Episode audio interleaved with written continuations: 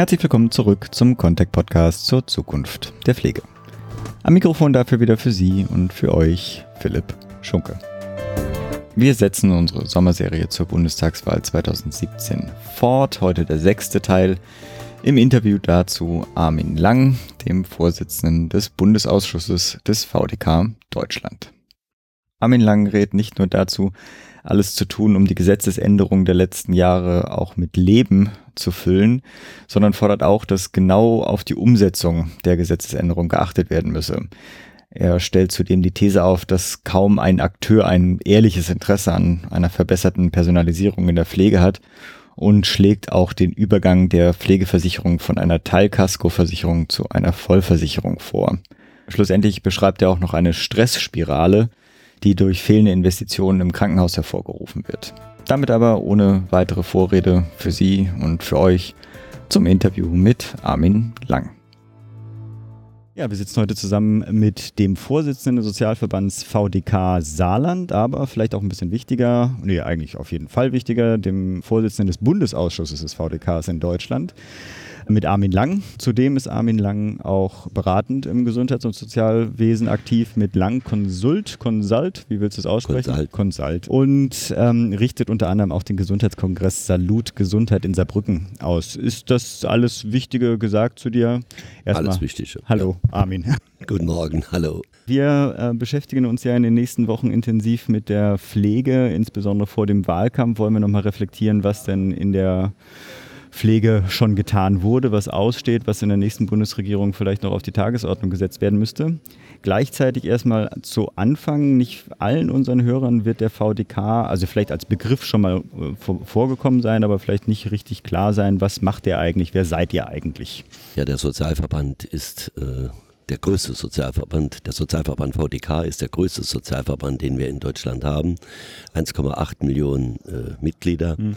äh, in allen Regionen Deutschlands vertreten, mit einer sehr breiten Basis. Wir sind eigentlich in jedem Ortsteil, in jedem Stadtteil, in jedem Dorf äh, präsent. Und äh, wir haben sicher mit Abstand die größte Sozialberatung in Deutschland. Also wir haben sicher mehr als 2000 Juristen, die hauptamtlich unsere Versicherten, unsere Mitglieder beraten und ihnen auch äh, zur Seite stehen. Mhm. Dann, wenn es darum geht, äh, Interessen durchzusetzen. Die Mitglieder sind äh, Institutionen, die. Mitglieder sind ganz normale Bürger, okay. also keine mhm. wenig Institutionen. Wir haben wenig körperschaftliche Mitglieder, mehr mhm. wirklich persönliche Mitglieder. Das sind Bürgerinnen und Bürger. Man kann es äh, auf den Punkt bringen, kann sagen, das sind die Menschen, die Solidarität brauchen es sind aber auch viele Menschen, die Solidarität bereit sind zu geben. Mhm. Also die sich dort engagieren, weil sie da eine Interessenvertretung sehen. Im Einzelfall im Sinne eines Sozialschutzbriefes, aber auch äh, kollektiv, das heißt durch politische Initiativen und auch äh, durch politische Projekte, die wir in Deutschland voranbringen.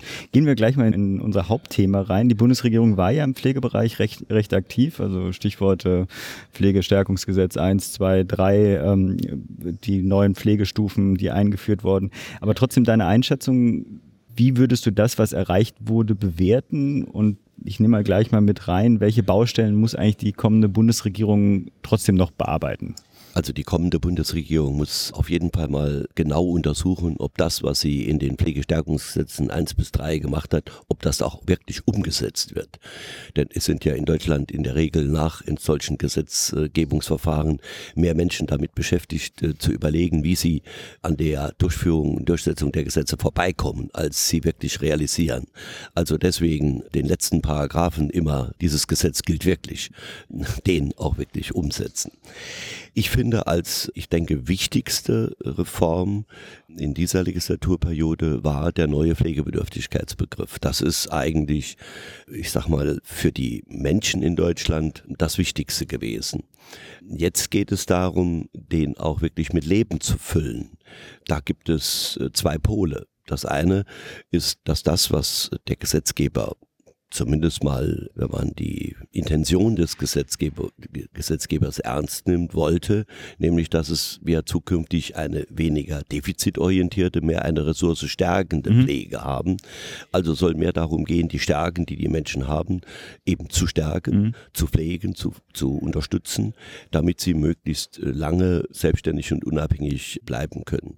Ob das wirklich so kommt, zweifle ich noch ein bisschen dran, weil das hat ja nicht nur mit mehr Personal zu tun, sondern auch mit anders qualifiziertem Personal zu tun. Und das ist sicherlich kurzfristig nicht äh, bekommbar. Deswegen könnte es sein, dass sich der neue Pflegebedürftigkeitsbegriff in der Praxis lediglich dadurch auswirkt, dass etwas mehr Zeit für Betreuung zur Verfügung steht. Das ist aber zu wenig für das, was äh, der Gesetzgeber eigentlich wollte.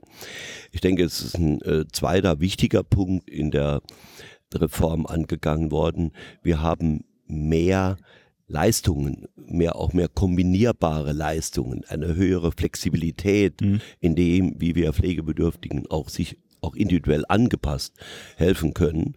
Und da, da ist eine wirklich interessante Vielfalt an neuen Möglichkeiten mhm. entstanden, die so vielfältig ist, äh, dass ich schon äh, eher die Befürchtung habe, dass nicht nur die Profis die verschiedenen Varianten nicht mehr überblicken und nicht überblicken und sie vor allen Dingen auch nicht so äh, einsetzen, wie es dem individuellen Bedarf entspricht, sondern eher wie es dem Geschäftsmodell mm, des mm, Anbieters entspricht, mm, als dem, wie es dem individuellen äh, Hilfebedürftigen äh, entspricht da brauchen wir, und das hat der Gesetzgeber auch äh, gestärkt, er hat nämlich mehr Klarheit und mehr Eindeutigkeit in das Gesetz hineingebracht, äh, dass Pflegeberatung ein Rechtsanspruch ja. des Versicherten ist und dass es auch Orte gibt, die auch im Gesetz festgelegt sind, wo die Pflegeberatung auch angeboten werden muss und äh, dass die Pflegekassen auch die Pflicht haben,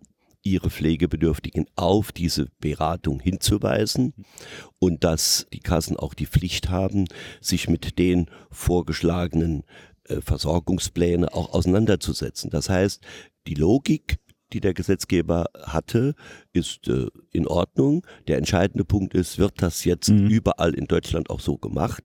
Und äh, noch ein Satz zum VDK, darauf werden wir achten, dass die Pflegebedürftigen und die pflegenden Angehörigen auch wirklich in den Genuss der Leistungen kommen. Und wir werden dann das auch wieder auf die Tagesordnung bringen, so wie wir auch die Kampagne äh, Große Pflegereform jetzt mhm. sicher äh, von Seiten des VDK mhm. wesentlich dazu beigetragen hat, dass man sich nicht mit einem Reformchen mhm. zufrieden gab. Aber dann bleiben aus meiner Sicht ja dann quasi zwei Baustellen, wie du so beschrieben hast. Zum einen sozusagen, wie kann die, wird die Praxis eigentlich die, die neue gesetzgeberische Realität umsetzen? Da braucht es ja auch Unterstützung. Also ich kann mir auch äh, vorstellen, dass viele Einrichtungen davon überfordert sind, sich das überhaupt, also sie haben ja, aber nicht das Personal, sich quasi damit Gedanken zu machen, wie sie diese um, äh, Umsetzung hinkriegen. Und die auf der anderen Seite natürlich weiterhin die Frage, brauchen wir überhaupt jetzt weitere Reformschritte in, für die nächste Bundesregierung oder muss man sagen, okay, jetzt brauchen wir eine Konsolidierungsphase, bevor jetzt der nächste Schritt gegangen wird? Also ich denke, in diesem riesigen Feld äh, wird es immer Forderungen, auch immer Anpassungsmaßnahmen geben müssen.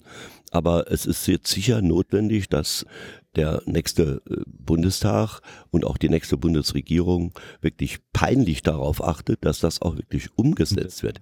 Es ist ja schon so vorgesehen, dass der Umsetzungsprozess allein bis 2019, 2020 mhm. sich hinzieht. Also da ist ja mhm. schon, da sind wir schon in der neuen Legislaturperiode fast mittendrin. Also da ist jetzt sehr viel, ich sag mal, Anpassung und auch Kontrolle und auch gegebenenfalls Impuls notwendig, damit das auch gemacht wird, was jetzt auf den Weg gebracht mhm. wurde. Das heißt aber nicht, wir haben jetzt einen Stillstand. Wir müssen uns zum Beispiel mit einer ganz zentralen Frage auseinandersetzen, wer pflegt in der Zukunft. Mhm. Wir haben eine rückläufige Bevölkerungsentwicklung in der jüngeren Generation und eine, einen steigenden Hilfebedarf in der älteren Generation und wir haben auch andere gesellschaftliche Realitäten es ist heute eben üblich, dass Mann und Frau beruflich mhm. tätig sind, dass sie also dann für ihre Eltern oder Großeltern nicht mehr zur Verfügung stehen können oder nicht mehr so zur mhm. Verfügung stehen können, wie das eben bei den Generationen, die jetzt im Augenblick noch gepflegt werden oder hinter uns liegen, noch der Fall ist. Gut, dass du den Begriff demografischen Wandel nicht sagst. das ja. umschreibt das ja, aber der ist ja wirklich schon ausgetreten. Das aber ist ausgetreten, ja, ja. Ich rede auch eigentlich sehr viel mehr von einem sozialen Wandel, mhm. denn das ist die gesellschaftliche Veränderung bis hin zu äh, in der nächsten Zukunft von Menschen, die mehr gelernt haben, selbstbestimmt zu leben und die dann auch eine andere Erwartung mhm. an Pflege haben und an Versorgung haben, nämlich wirklich bis zum Schluss, soweit es irgend geht, selbst zu bestimmen mhm. oder wenigstens kräftig mitzubestimmen, wie sie versorgt werden und werden wollen. Und sie haben auch mehr Fantasie in mhm. dem, wie sie äh, gegebenenfalls auch die Zeit, in der sie hilfebedürftig äh, sind, verbringen müssen. Also diese Herausforderung dies, dieses äh, Wandels zustande zu bringen und, und auch diese Herausforderung, denen auch, auch gerecht zu werden, das ist, glaube ich, schon eine mhm. wichtige Sache. Und da komme ich auch zu dem Thema, wer pflegt in der Zukunft nochmal zurück. Also im privaten Setting sind es weniger Menschen aber im professionellen ebenfalls. Und dazu kommt die Konkurrenz der Berufe, denn wir haben ja nicht nur in der Pflege ein Nachwuchsproblem. Wir haben ja in vielen Branchen Nachwuchsprobleme und da werden sich die Branchen durchsetzen, mhm. die die günstigsten Angebote den Angebote, ja. jungen Menschen machen. Und deswegen ist die zentrale Herausforderung, können wir in der Ko Konkurrenz der Berufe in naher Zukunft noch bestehen. Es kann nicht unser Ziel sein, jetzt äh, so sehr ich denke, wir gar nicht umhin kommen. Aber es kann nicht unser Ziel sein, dann nur auf die Pflegekräfte aus Vietnam oder aus Kambodscha oder mhm. aus China zu setzen. Es muss auch unser Ehrgeiz sein, die Arbeitsbedingungen so zu gestalten, dass auch hiesige junge Leute Interesse haben, wenn sie entsprechend sozial engagiert sind, dass sie aber mhm. auch nicht abgeschreckt werden von den Bedingungen, sowohl was die Anerkennung ihrer Tätigkeit angeht, aber auch was die Arbeitsbedingungen und ihre Vergütung mhm. angeht. Mhm. Also da haben wir einen enormen Bedarf und da habe ich eher Zweifel, ob äh, wir mit dem gegebenen Instrumentarium dieses Problem mhm. lösen ja. werden und lösen können. Ich sage nur das Stichwort, eigentlich hat niemand ein echtes Interesse an einer verbesserten Personalisierung in der mhm. Pflege. Wie kommen wir da raus? Indem wir uns erstmal wirklich sehr konsequent mit den Ursachen mhm. auseinandersetzen. Mhm. Ich versuch's mal. Der Pflegebedürftige hat das höchste Interesse und der will ordentlich versorgt werden. Mhm. Der hat aber die geringste Durchsetzungsmacht. Der Angehörige hat schon ein gebremstes Interesse, weil die Zahl der Menschen, wo die Zuzahlung in der Pflege steigt, wird immer größer. Mhm weil ja die Pflegeversicherungsleistung im Grunde ja äh, nicht in hm. dem Maße ansteigt, wie eben der Finanzierungsbedarf äh, wächst. Also werden die Angehörigen schon gebremst sein. Das, das schmälert nicht nur ihr, ihre Erbschaft, wenn es überhaupt noch was zu erben gibt, sondern das führt auch dazu, dass sie selbst zur Kasse gebeten mhm. werden und von daher schon dreimal mhm. überlegen, will ich wirklich mehr Personal, was ja dann auch wiederum ja. mehr kostet. Und die Einrichtungen, die zwar vorgeben, sie würden es gerne tun, haben eigentlich auch kein echtes Interesse, denn wenn sie mehr Personal einstellen, werden sie teurer. Mhm. Und dann werden sie im Preiswettbewerb gegebenenfalls benachteiligt. Das heißt, also müssen alle machen. Ne? Sind sie auch, ja, dann muss man es aber, und das wäre dann, ich ja. komme ja auf ja, die okay. Lösung, also nur wenn das im Grunde im Wettbewerblichen stattfindet, dann werden zunächst mal diejenigen obsiegen, die am wenigsten tun, denn die werden preislich die günstigsten mhm. sein. Das ist also, und dann muss man noch die öffentliche Hand im Blick haben, wenn immer mehr Menschen in der Pflege auch ergänzende Sozialhilfe bekommen, sowohl zu ihrem Lebensunterhalt als auch für die Pflege zu finanzieren, dann bedeutet das natürlich, dass der Sozialhilfeträger auch auf der Bremse steht. Der will im Grunde auch nicht mehr mhm. Personal, weil er nämlich dann auch wieder mehr zahlen muss. Der einzige, der es völlig egal ist äh, oder sein kann, das ist die Pflegekasse, denn die zahlt Pflegestufe 1, Pflegestufe 2, Pflegestufe 3, das, was im Gesetz drin steht, egal wie viel Personal in den Einrichtungen ist. Also die kann da sich locker zurücklehnen und kann sagen, warten wir mal ab, was mhm. passiert. Also das ist eine sehr ungute Situation, die eigentlich eher dazu führt, dass diese Problematik nicht gelöst wird. Deswegen, wenn man sie politisch lösen will, muss man darüber nachdenken, wie kann man sozusagen diese Interessengeflechte. Verändern. Mir ist bisher noch nichts anderes eingefallen, als wegzukommen von dieser Teilkasko Pflegeversicherung hin zu einer Vollversicherung. Wie Verdi ja auch vor. Denn äh, das ist der Verdi-Vorschlag, da muss man noch ein bisschen dran feilen, aber das ist zunächst mal von der Logik her, um diese Probleme zu lösen, mhm.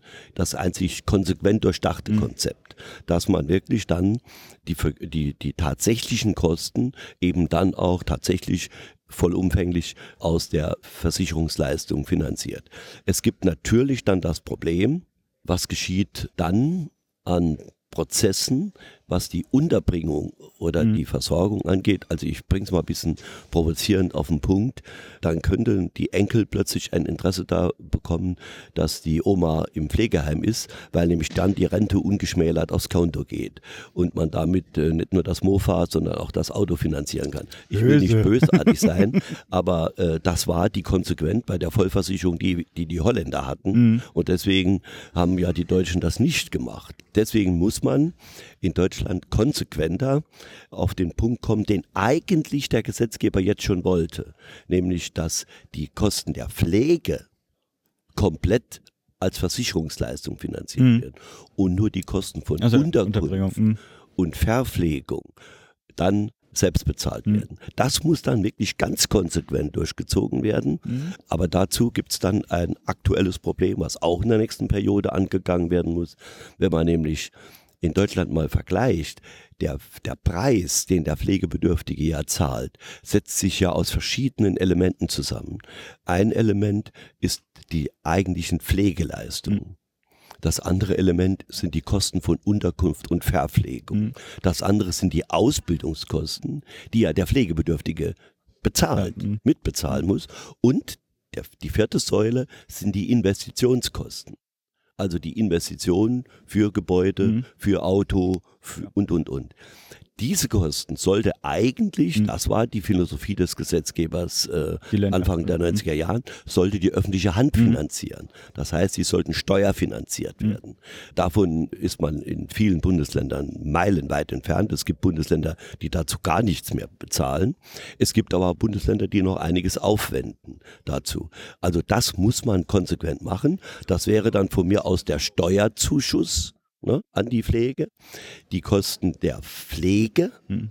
und ich betone auch der Ausbildung muss als Pflegeleistung hm. bezahlt mhm. werden und die Kosten von Unterkunft und Verpflegung der Betroffene selbst. Das mhm. muss man aber ganz konsequent durchziehen. Dann verändert sich das Interesse, was die Personalisierung mhm. konsequent angeht. Und wenn man das dann wirklich durchsetzt und auch gegebenenfalls mit Sanktionen belegt, wenn es nicht so gehandhabt wird, äh, dann könnten die Interessen sich verändern und mhm. dann könnte man auch zu einer bedarfsgerechten äh, Personalisierung kommen.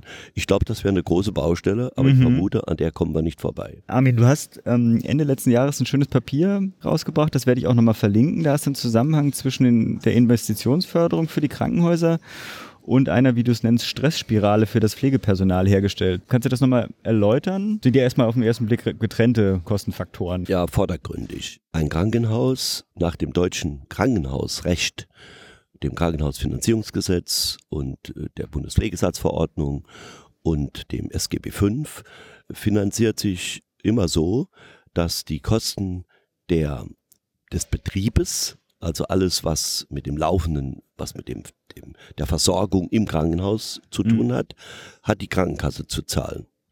Äh, für die Investition, das ist gesetzlich Gebäude. Gebäude, Großgeräte und ähnlichem, also alles, was nicht mhm. Verbrauchsmittel mhm. ist. Dazu ist Kostenträger die Länder, die eine Finanzierungspflicht haben. Eigentlich. Na, nicht eigentlich. Also das Gesetz gilt wirklich. Ne? Also die Länder sind verpflichtet, die Investitionen bedarfsgerecht zur Verfügung zu stellen. So und die Ausbildung wird ja über die soll über die äh, Kassenleistung mhm. finanziert werden. Wird ja auch von den Kassen als eine eigene Umlage finanziert. Dadurch, dass die Länder eben ihrer Finanzierungspflicht bei den Investitionen in den letzten, man kann fast sagen, zwei Jahrzehnten immer weniger nachgekommen sind, aber Investitionen einfach getätigt werden müssen, weil Ersatzinvestitionen notwendig sind, weil Modernisierungen notwendig sind, weil aber auch sachgerechte Versorgung notwendig ist. Da muss man gegebenenfalls optimieren durch Investitionen. Wenn die Krankenhäuser nun die entsprechenden Finanzierungshilfen von Seiten der Länder nicht bekommen, müssen sie zur Selbsthilfe schreiten. Die Selbsthilfe ist, sie quetschen dies aus den laufenden Betriebskosten raus. Hm. Also ich versuche es mal zu auf den Punkt zu bringen. Sie stellen weniger Personal ein, damit sie die Investition finanzieren können. Ja. So. Dadurch, dass mit dem DRG-System ja eigentlich keine kostendeckende Sätze mehr verhandelt werden, sondern Preise verhandelt werden, nehmen die Krankenhäuser auch für sich in Anspruch, dass sie auch Überschüsse, Gewinne, Erlöse machen müssen. Einverstanden, soweit, mhm. aber diese Erlöse sollten eigentlich nach der Philosophie benutzt werden, um die Optimierung der Versorgung sicherzustellen, nicht um für einen anderen mhm. Kostenträger einzutreten. Und deswegen ist ein Dilemma der Personalisierung in den äh, Kliniken ist der Ausfall der Investitionsmittel mhm. durch die Länder. Das führt zu einer erheblichen Belastung äh, der Pflegenden, wobei man noch eine andere Entwicklung einfach auch ernst nehmen muss. Wir haben in den letzten, ja, im letzten Jahrzehnt eine starke Verlagerung auch wir haben nicht unbedingt einen Personalabbau in den Krankenhäusern, mhm. sondern wir haben eine erhebliche Personalverlagerung. Wir haben vereinfacht viel mehr Ärzte mhm. und weniger Pflegekräfte am Bett. Es sind die Pflegekräfte, die da sind. Es gibt Bundesländer, da hat sich die Zahl der Pflegekräfte überhaupt nicht verändert. Aber es sind mehr Funktionsstellen in den Kliniken entstanden. Dort sind die Pflegekräfte auch tätig bis zur Hygiene und was Teufel wo überall und nicht mehr an der Pflege am Bett. Was machen jetzt die Krankenhäuser, um aus diesem Druck rauszukommen? Sie nehmen immer mehr Menschen auf. Wozu das DRG-System auch verleitet. Mhm. Früher war der tagesgleiche Pflegesatz, der hat provoziert, dass die Menschen möglichst lang im Bett bleiben. Heute äh, haben wir eine Verkürzung der Verweildauern und einen dramatischen Anstieg der Fallzahlen. Weil ein Bett, das kalt wird, ist unwirtschaftlich. Mhm. Also mit dem muss es immer wieder belegt werden. Das heißt, in kürzerer Zeit werden mehr Patienten aufgenommen, versorgt, entlassen. Und das ist der Stress und das ist die Stressspirale der Beschäftigten. Mhm. Wobei man aber auch noch sehen muss, dass äh, wir in den meisten Kliniken ältere Belegschaften haben, weil die, die 70er Jahre mhm des letzten Jahr, äh, Jahrtausends, das waren das Jahrzehnt der sozialen Dienste. Mhm. Das ist sehr viel Personal. Da hatten wir auch ein neues Krankenhausfinanzierungssystem. Da ist sehr viel Personal. Das sind jetzt die Älteren, also ältere Belegschaften müssen ältere Belegungen, denn die Menschen, die dort versorgt werden, sind auch älter, mhm. Multimorbider, mhm. müssen die versorgen. Das ist ein weiterer, Stressfaktor. weiterer Stressfaktor. Ja. Und dadurch, dass immer mehr Patienten in Kliniken aufgenommen werden, werden auch vermeidbare Risiken äh, neu entstehen. Ich sage nur das Stichwort Keime. Also das führt dann zu einem weiteren Stressfaktor. Also ich glaube, wir müssen in der nächsten Periode auch genauer mal hingucken, wie können wir ambulant und stationär zusammenführen, mhm. und zwar wirklich konsequent, damit dieses Interesse immer mehr aufzunehmen schwindet. Das heißt, auch ambulante Leistungen in Kliniken müssen anders äh, vergütet werden, anders bezahlt werden, damit die Versorgung sichergestellt mhm. ist, kein Zweifel, aber die müssen ja dann nicht im Bett liegen, sondern in der Klinik entsprechend versorgt werden. Schön. Herzlichen Dank, Armin. Ja, vielen Dank und äh, tschüss, bis demnächst. Wenn Sie Kommentare zu unseren Interviews oder auch zu unserem gesamten Podcast haben, freuen wir uns natürlich sehr auf Ihr Feedback.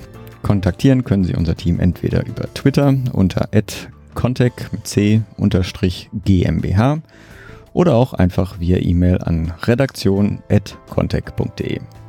Natürlich freue ich mich auch persönlich auf Ihr Feedback. Sie erreichen mich entweder über Twitter über @pschunke oder auch via E-Mail an p.schunke@ contact.de. Alle weiteren Informationen und Möglichkeiten, auch diesen Podcast zu abonnieren, finden Sie auch auf unserer Website unter podcast.konzepte.info. Zu guter Letzt freuen wir uns natürlich auch über Sternchen, Bewertungen und Feedback auf iTunes und Co. Herzlichen Dank für Ihr und euer Interesse und auf bald.